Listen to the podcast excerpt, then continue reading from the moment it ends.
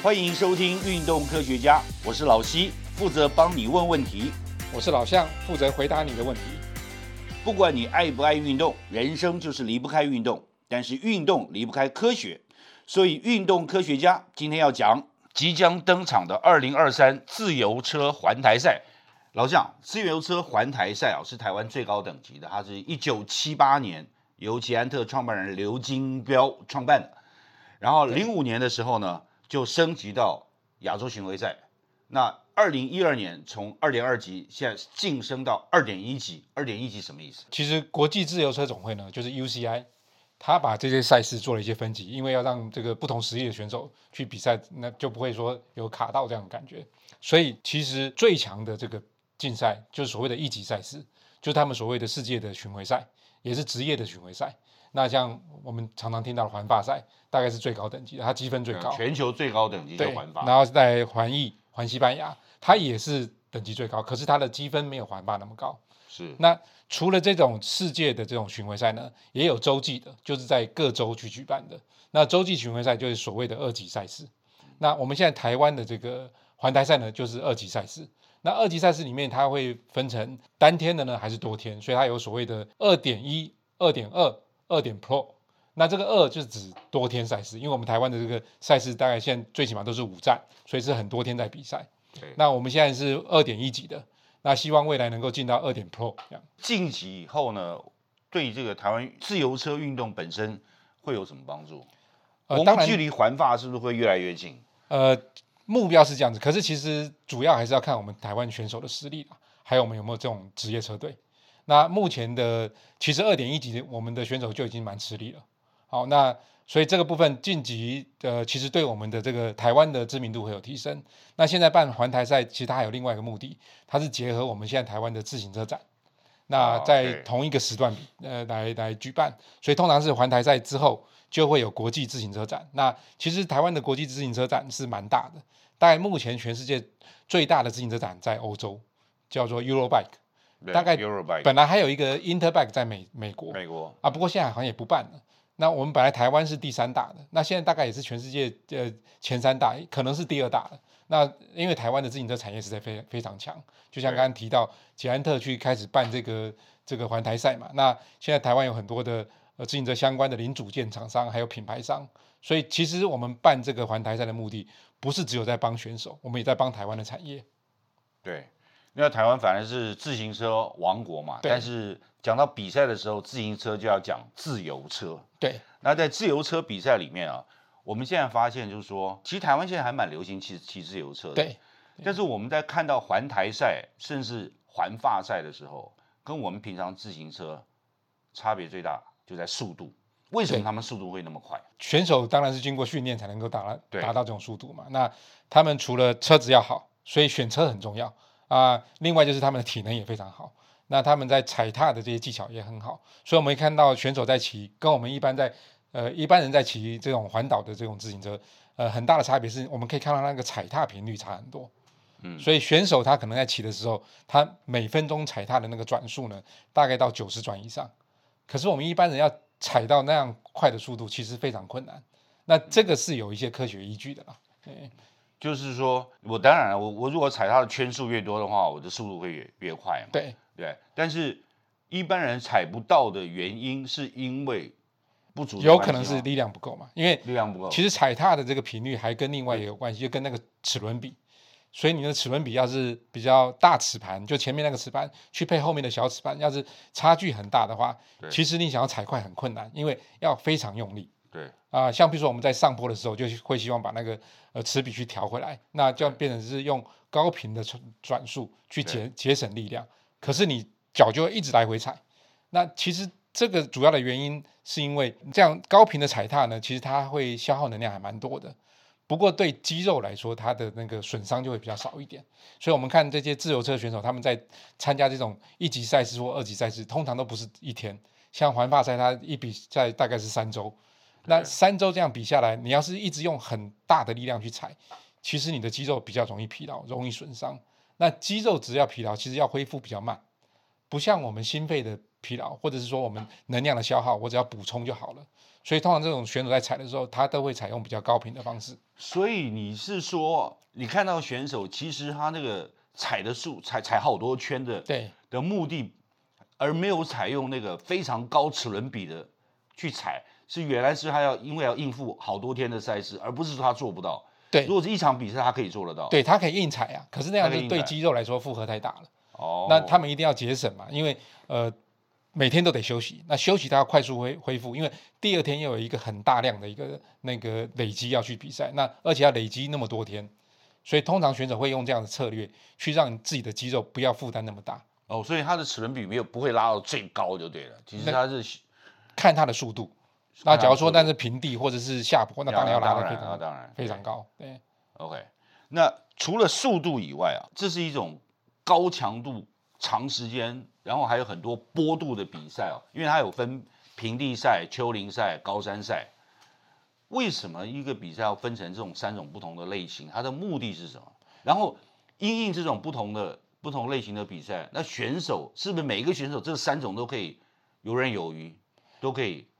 跑得很好？其实这种不同的地形的比赛，它采用的策略就会差很多。那所以你看，我们在一些比赛，像我们环台赛也有这样区分。其实我们环台赛那个区分的呃分法跟环法差不多，对，就是譬如说我们会有看到所谓的穿黄衫的那个就是总冠军，那就就指他所有的能力都很好，嗯他不论是爬坡，不论是速度都很好。那另外有一个是红点衫的，对那个就是爬坡王。登山王对，啊所以那种就是很适合爬坡，像他们那种选手，他们的那个肌力就要非常大，因为他必须要呃足够的力量才能够去登到那个山上去。那所以还有冲刺王，冲刺王就是穿不同颜色的衫，那这些他们的那个所需要的那个能量系统跟他的踩踏策略会完全不一样。那这个里面就会牵涉到蛮多的训练的方式或者一些运动科学的一些原理。所以我们可以这样讲，就是说有这因为有这种三种不同类型的的赛事啊，所以不可能有一个人从头到尾都是冠军。对，所以通常这个呃登山王跟总冠军不见得会是同一个人，或者是冲刺王。那而且我们可以看到，像这种环的这种比赛，比如说环法赛、环台赛，都是车队，他们是一个策略集团，所以包含有所谓不同角色的扮演，所以通常是一群人在在比赛。对，这据我们所知，一队大概八到九个人，里面有的主将，有副将，然后有一些其他的负责引导的，这负责冲刺的，负责递水的，负责联系的。哇，这是非常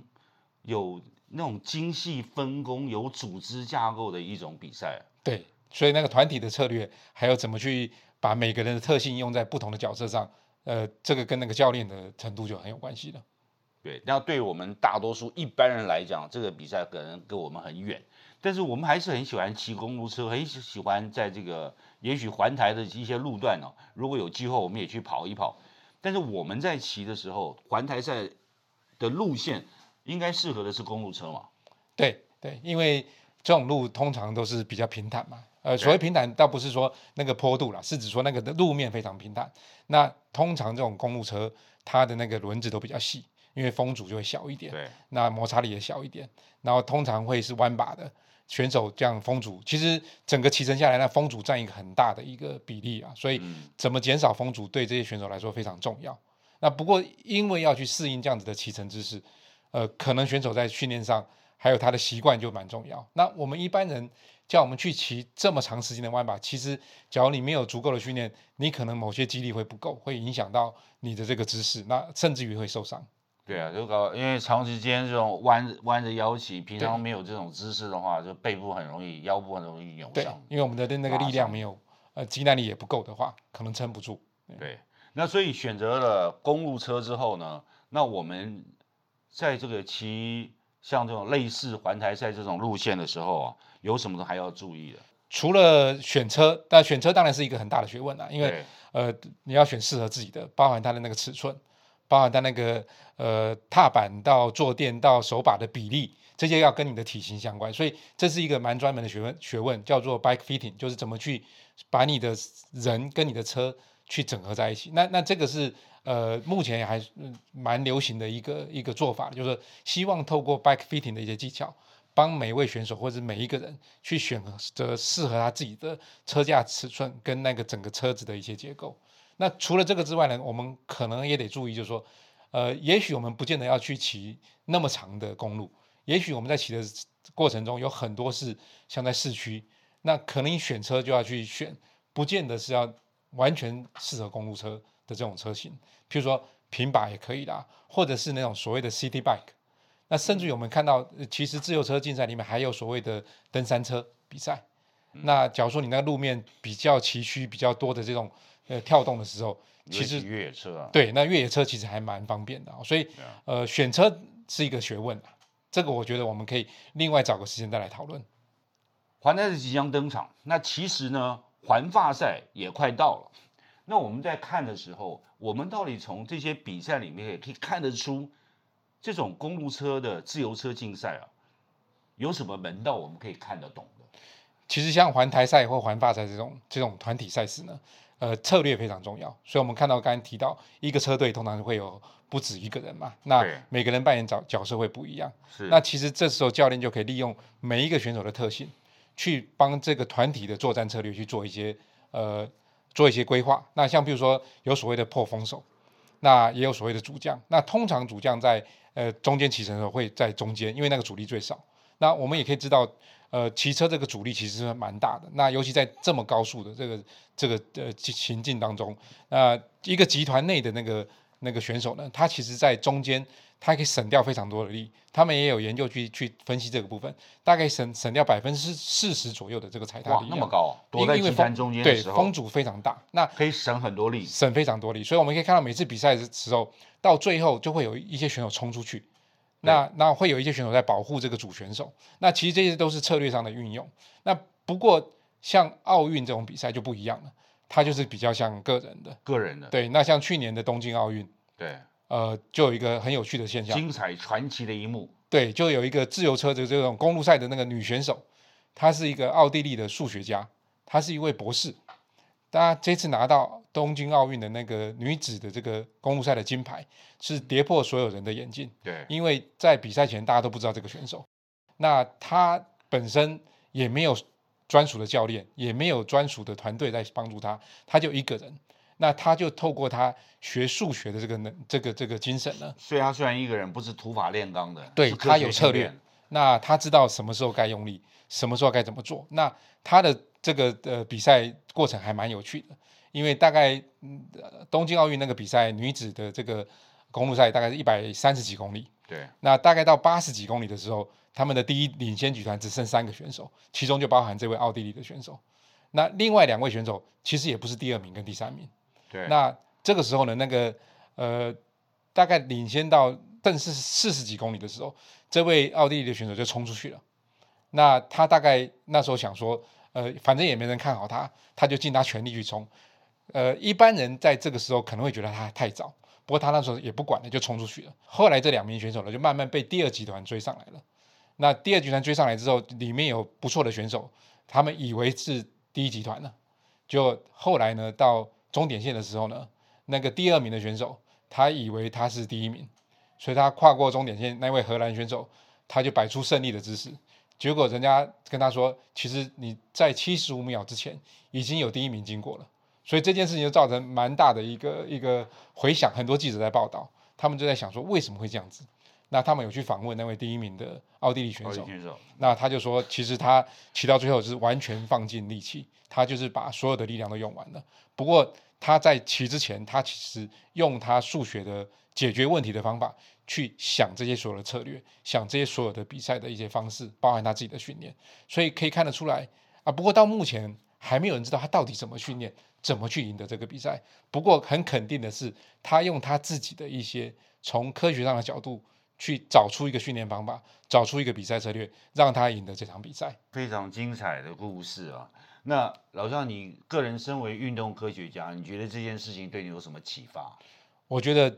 运动比赛啊，不是靠体力而已，真的要靠头脑。所以其实运动科学在里面扮演蛮重要的角色，不论是从训练的角度，或者比赛策略，甚至于在比赛的过程中，你怎么去运用运用一些呃心理上的一些呃想法，让你的比赛能够更顺畅。所以这些都是运动科学要去支持的部分。